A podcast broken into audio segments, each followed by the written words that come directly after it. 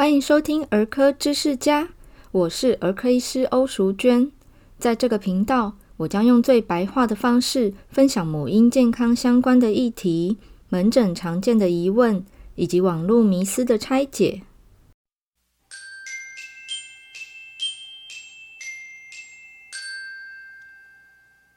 新年快乐！啊、今年二零二一年了。最开心的事情就是，台湾在今年大概三到六月之间呢，就可以开始打武汉肺炎、新冠肺炎的疫苗。不知道大家有没有看到这个新闻呢？这个新闻十二月份就已经有公告了。那今天在新年的第一集想要谈的主题呢，其实跟最近寒流来有关系，因为天气很冷嘛，气温下降。那不约而同，门诊的妈妈们跟我这位朋友呢，他们都很纳闷一件事，就是，诶，其实他都有认真的在小朋友洗完澡之后，帮他抹上保湿的乳液，可是为什么小朋友还是会皮肤痒、皮肤干，哈，甚至有一些状况发生？那易肤的孩子也发作，明明都用了易肤专用的保养品了，怎么会这样呢？那我通常在他们这样子问。我第一个会先反问一个问题，我会问说：“诶，请问你用什么帮他们洗澡呢？”那我蛮常听到的回答是肥皂、香皂、手工皂、精油皂、母乳皂，各种各种名目的皂类产品。事实上，很多人不知道皂类产品，嗯。它是偏碱性的，并且它的清洁力是偏强的，它不不一定适合敏弱肌、干肌还有婴幼儿使用。但是大家可能会被呃这个名称给影响，会认为说手工皂或者是加了精油、加了母乳皂，非常的珍贵、非常的高级，会认为说它是个好东西。呃，其实手工皂。人类历史上，肥皂本来一开始就是手工做的啊，所以它并不是什么很很厉害的科技哦，就是本来就有了。是因为工业革命之后需求量大，然后加入这种工厂的制成自动化生产，所以可以制造出大量的皂，然后贩售的价格也变得很便宜。但是现在人工是比较贵的，所以手工皂当然就比较贵，因为它成本比较高嘛。那很多人会认为说手工皂就是很温和、很高级，就是很好。事实上呢，温和度跟是不是手工一点关系都没有，因为肥皂的温和度跟它使用的油的种类是有关系的。皂的的这个产品哈，它的它是经过就是油，然后经过碱剂的皂化反应之后，它产生的产物哈。如果国中化学、高中化学还有印象的话。大家可能就会听过啊，氢氧化钠什么的。好，这个油的种类会影响到皂的温和度。比较长链的脂肪酸产生的皂类，它可能清洁力是相对温和的。但是我这边讲相对温和，意思就是说它不是绝对最温和，因为跟整个。制作过程、油的选选用，还有这个它最后留下来的油性润肤成分有没有被去掉，都有关系。所以真正好的手工皂确实有可能，它的油选得好，它的制成好，它也保留了油性润肤成分，所以它相对是比较温和的。再加上我们在清洁的时候，其实也不会停留在皮肤上太久，所以一般皮肤。一般肤质使用这样的产品是非常 OK 哈，就是你要拿来洗手、洗澡其实都行，但这个大前提是一般肤质。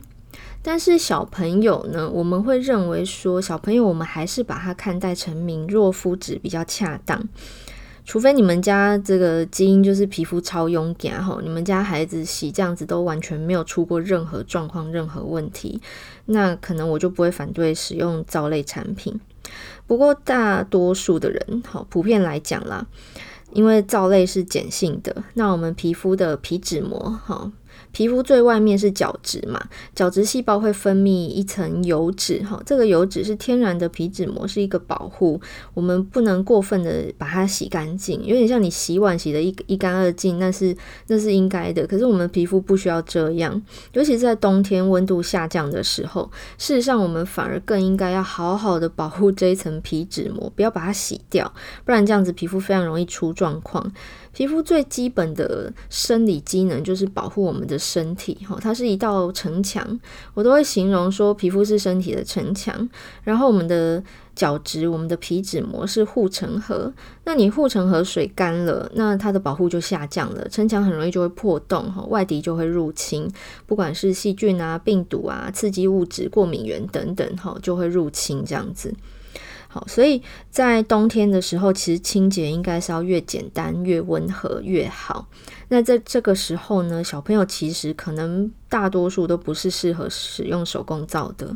这个时候，其实大家所认定的所谓化学物质，哈，就是呃这个沐浴精这一类，其实有时候反而是比较好的选项。那当然也不是所有的市售产品都适用了，大家还是要挑过。比较简单的方式就是你选婴儿专用，而且是敏弱肌或者是异位性皮肤炎都可以用的。那这个。通常绝大多数它都是真正的温和清洁，它使用的界面活性剂哈，就是这个清洁成分叫界面活性剂，是比较温和的。界面活性剂也有分温和度跟等级，那今天我们就先不多谈哈，先让大家知道一个概念，就是首先手工皂不是什么很厉害的高科技，它是人类历史上本来就流传下来的工艺。第二个呢是呃清洁产品的温和度跟它是不是手工做的，它有没有加什么精油，没有绝对的相关。第三个，小朋友的肌肤，我们大部分时候都把它视为敏弱肌来对待是比较好的，比较不容易出问题。所以在选用清洁产品上，尽量是温和清洁。那皂类产品通常不是一个很好的选项。不过有一种皂是蛮适合小朋友使用的，我们在音乐过后来介绍。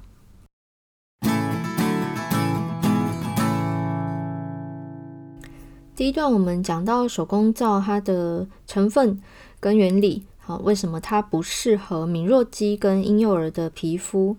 但是另外一种皂，虽然它的名称也是皂，可是事实上它并不是我们讲的这个 SOAP soap 这种皂性成分，它只是名称取就就是中文翻译成皂。事实上它的英文叫 cleansing bar 或者是 Syndet bar。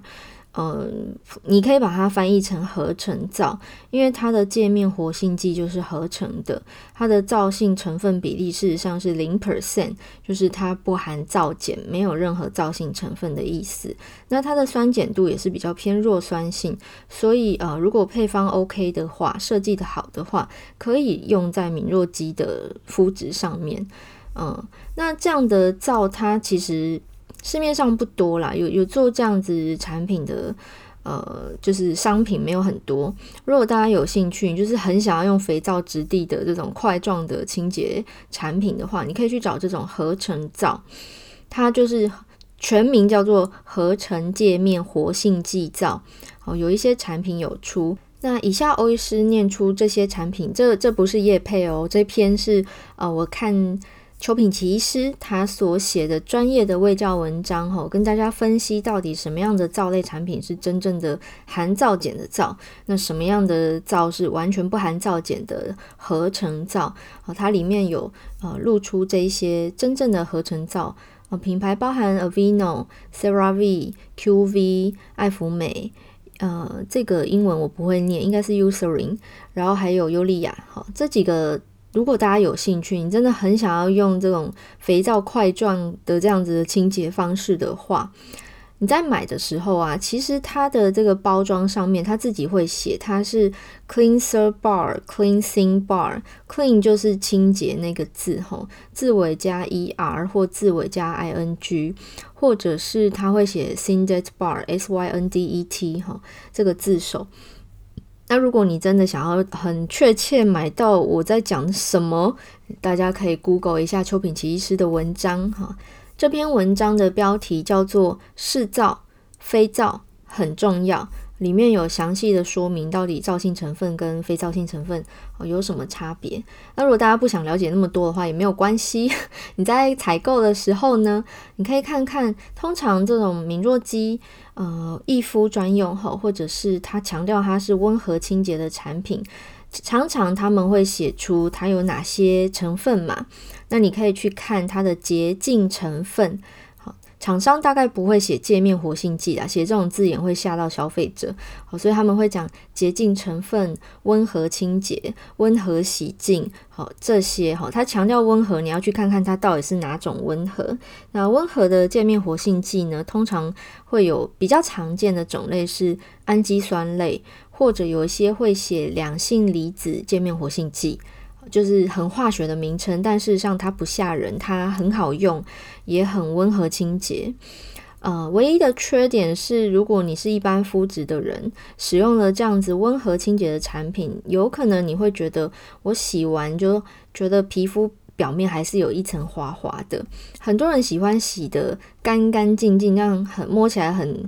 很干爽哈，不喜欢。有一层膜的感觉，但事实上洗得干干净净，很干爽。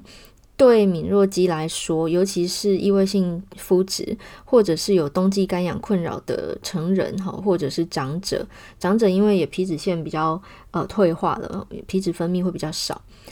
呃，这些人如果洗太干净，事实上是不恰当的，很容易洗出问题。就我前面的护城河理论，哈，这个护城河水都被抽干了，就不是护城河了，就没有保护效果了。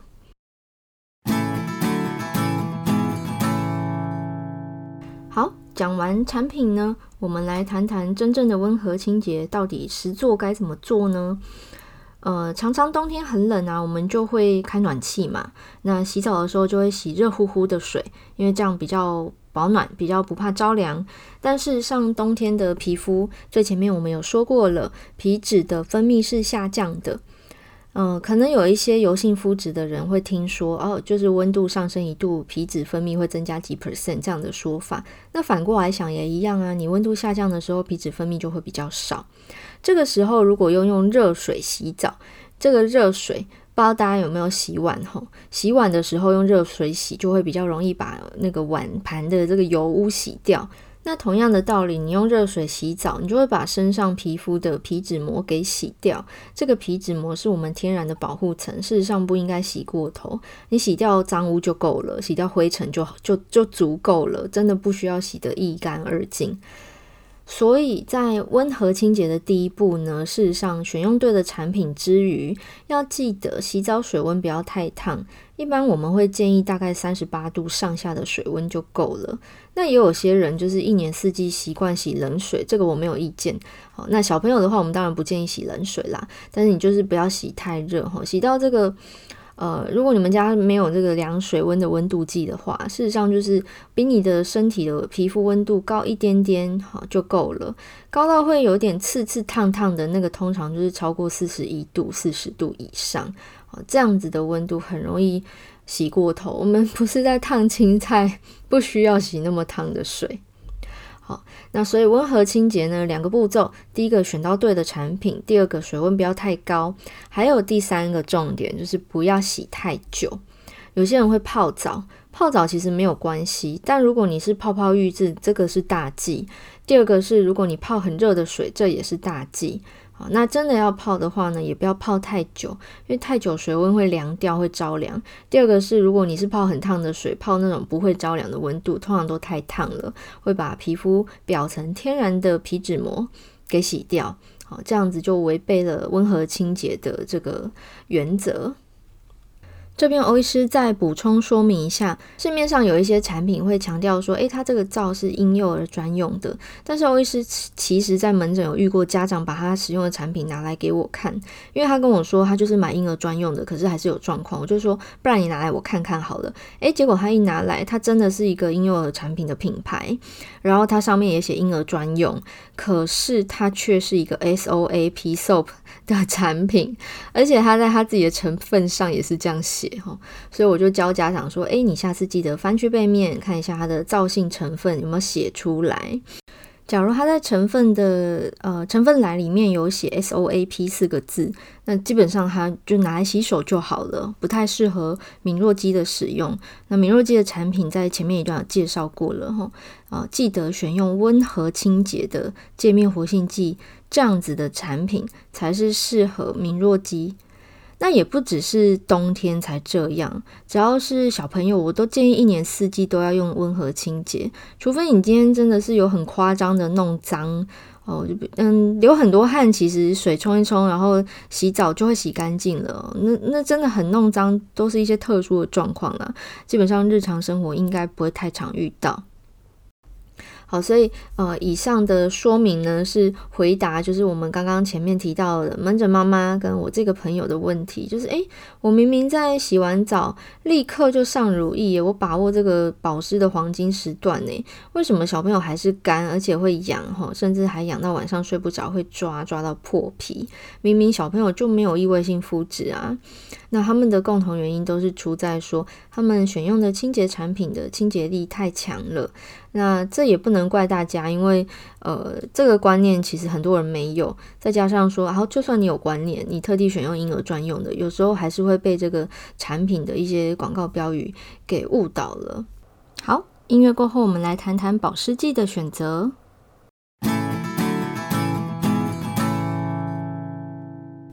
我常常在门诊会被家长问，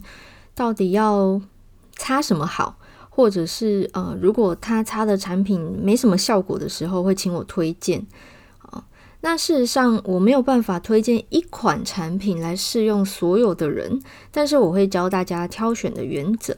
其实小朋友比较简单，比较单纯，他们需要的不多哈，所以他们的皮肤不要太复杂的产品就是最好的选择。那什么叫复杂的产品？嗯，我们基本上就是尽量选，它会写无添加、无色素、无酒精、无香料哈，这样子的标语，基本上它会是比较符合就是简单的原则。那如果你要更讲究的话，你可以买就是异味性皮肤炎专用的一些比较专业的保养品。通常这一类专业的保养品啊，都会在呃医院旁边或医院内部就会有信义维康药局嘛，他们会在这种药局贩售，或者是会在呃这个皮肤科附设的药局去贩售哦。原因是他们的通路是有有区分的，就是比较专业的医药通路的保养品，它跟一般比如说你去 Costco 买或者你去康士美买会是不一样的。你在医药通路买，通常都会是比较贵一点，可是它真的是成分设计就是不一样，它就是比较符合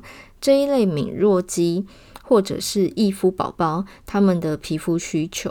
那使用这样的产品虽然好像就挡泵呢吼，笨加抽，可是啊，如果你擦这样子好的保养品来减少皮肤产生问题，你省下看病的时间跟花费，其实没有比较贵哦。再来，如果你要买市售的保养品，好，欧医师前面提到就是说，诶，这个无添加等等等这些标语啊，基本上。呃，大家应该都很容易取得这方面的资讯，也很容易啊、去看人家的评价啊和推荐。那我会建议，就是我们尽量去看皮肤科医师、儿科医师，呃，这些专业人士的推荐，尽量不要看非专业人士写的。我不是说非专业人士就呃。不肯推荐好东西，并不是这样，而是我们专业人士的考量，常常是从呃皮肤有状况的人的角度出发，从病人的角度来看，我们的呃筛选会比较严格哈。如果是一般肌肤，其实你怎么挑，我觉得都 OK 啦。你喜欢有香味就买有香味的。不过我忍不住还是想提醒一下，今天就算是一般肤质的人，都有可能对产品里面的某些成分产生过敏的现象。哦，过敏可能长皮肤的疹子，甚至是整个起荨麻疹。那最常见的过敏源，哈，前两名就是防腐剂跟香料。防腐剂这个是必要之二哈，因为产品没有防腐剂，它会会腐败、会发霉，那产品整个是不能用的。所以所有的产品它都必须要添加防腐剂啊，除非有一些比较呃贵的牌子哈，它有出一些是这种。不会回填，就是说你按压出来它不会倒丢回去的这样的瓶身设计，它确实有可能做到就是零防腐剂的添加。那如果说是一般按压瓶或者是就是广口瓶打开来直接抹的这种，它势必要添加防腐剂，不然产品会坏掉哈，用了皮肤会生病。那第二名香料，呃。比较常见的就是化学合成香料，因为成本比较低廉哦，那它可能是很复杂的化合物哈，所以呃，我没有办法跟你讲说，诶，哪一种比较容易过敏。如果你真的是比较敏感的肤质，我会建议说，那你尽可能选无香料的，就是完全无香，或者是说选它的这个香味来源是天然精油。但天然精油话又说回来，它也不是完全安全啦，就还是有人会过敏哈，所以这个产品要试用要慎选。那站在医师的角度，其实我是建议。呃，只要是敏弱肌，不管是不是婴幼儿，就是今天你是一个成人，可是你皮肤比较敏感，比较容易干，或者甚至直接就是有冬季干痒的问题，有异位性的肤质哈，从小到大有异位性皮肤炎的话，那不管一年四季有没有很冷哈，就算是夏天，都需要用这个呃比较严格的标准去对待我们的肌肤，把这个护城河守护好，让它发挥最好的屏障的。功能哈，那如果说有兴趣要做比较进阶的功课的话，其实很多皮肤科医师他们都有卫教专栏、部落格、粉丝团，呃，甚至也有这个卫教影片。好，大家可以去看他们的文章。那你长期做功课，大概就会久病成良医啦。就是你看久了，你就会懂了，懂得怎么样好好照顾皮肤，不要让它发生状况；懂得怎么样好好挑选正确呃适合自己肤质的产品去使用，避免花冤枉钱哈，或者是花了冤枉钱就算了，还要花时间看医生。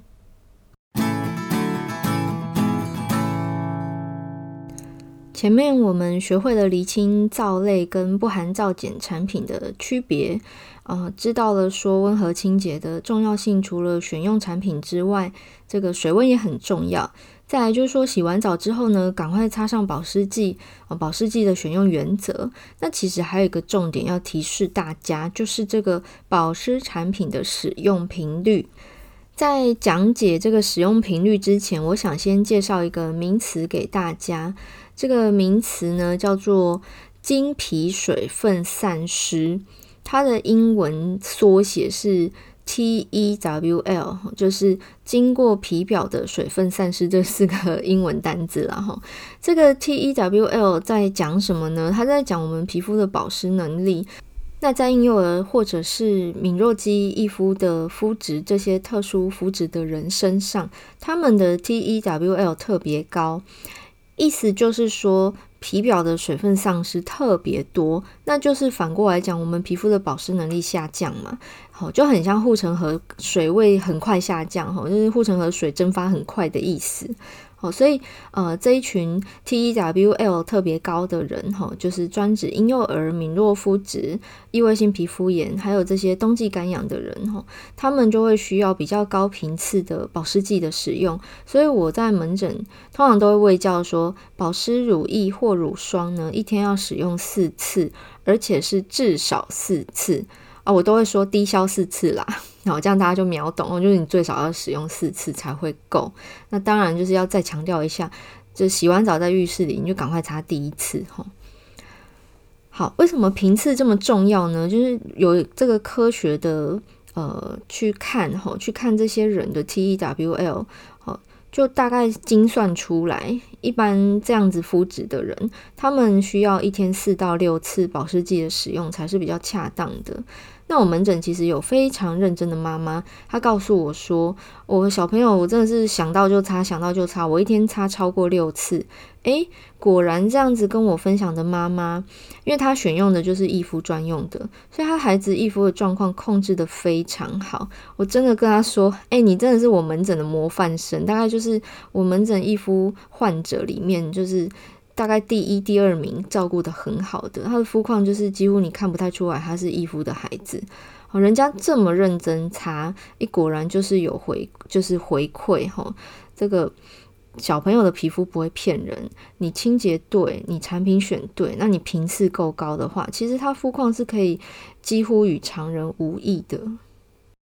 好，那最后一段要提示大家一个重点。以上我们讲的是日常你在家里的照顾。那当皮肤出状况的时候，一般人可能就会先呃随手家里有的药膏就先拿来擦啊，或者是看看网络上大家都怎么做啊，吼，可能会出现某些偏方。那我门诊就曾经有一个易肤的小朋友，呃，因为他就是发炎哈，整个易肤发作了。因为性皮肤炎发作的时候，小朋友非常痒，晚上根本不能睡觉，会抓到流血流汤都有可能。那妈妈当然很心疼，就医之后呢，也按医嘱擦了药膏。诶，可是他就在临门一脚快要好的时候，整个发炎状况获得控制的时候呢，他不巧在网络上看到偏方，诶，他就尝试了，结果殊不知这个偏方反而害得小朋友皮肤。整个重新发炎，就功亏一篑吼，还还这个走倒退路这样子，非常的可惜哦。所以要提醒大家，就是皮肤有状况的时候，你就医呢，呃，要记得跟医师问清楚，说，诶，这个药要擦多久？这个药要吃多久？那如果医生没有给你一个很明确的回复，通常表示说需要回诊追踪，因为每个人的状况不一样，没有一个很制式的标准，说差三天还是吃几天之类的，每个人的状况都是独一无二，需要临床判断哈。所以不要好了，然后以为好了就不回诊，因为常常它会复发，是因为呃你们不会判断，以为好了，但事实上还没有完全好。那尤其是异位性皮肤炎的孩子，他们的肤况特别容易在天冷的时候，还有天气很热、很长流汗、大量流汗的时候，就特别有状况。这个时候千万要记得好好的配合医生的治疗，配合这个回诊的计划。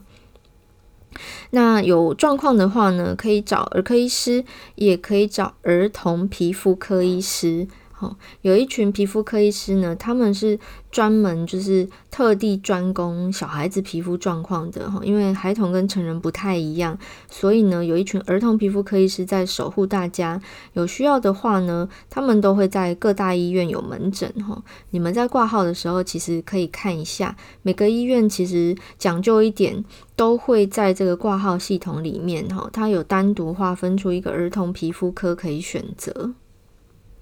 好。以上呢是今天的分享，欧医师最后帮大家总结一下今天内容的重点。第一段我们在讲皂性成分，哈手工皂不代表绝对的温和，也不是比较贵就比较好。第二段呢，再告诉大家温和清洁，哦，要怎么样选用温和清洁的产品，呃，洗太热也是不行的。那第三段我们在讲保湿剂的选用，还有保湿剂的使用频次也非常的重要。那最后呢，是提示大家皮肤有状况的时候务必要就医，那也记得问清楚这个使用的药物的时间，哦，该回诊的时候就回诊，好，也不要常常这个 看到偏方想说试一下。事实上，我们的皮肤很脆弱，不太经得起这样子的呃小实验。好，那以上是今天的分享。如果今天的内容对你来说是实用的话呢，也欢迎帮我分享给你周遭的亲朋好友。那有问题也欢迎留言给我。大家可以在 Apple Podcast 评价之外啊，其实它可以留言啊，我我也看得到。那另外就是在我的粉丝团儿科女医艾米丽，或者是我的 Instagram Doctor 点 Emily O D R 点 E M I L Y O U 都可以留言或者是私讯给我。那如果你是新朋友的话，也别忘了订阅我的频道。我们的分享就到这边。祝福大家新的一年都可以健健康康，常常与家人团聚，然后我们可以早日打到疫苗，解除这一场世纪的灾难。我们下次再见了，拜拜。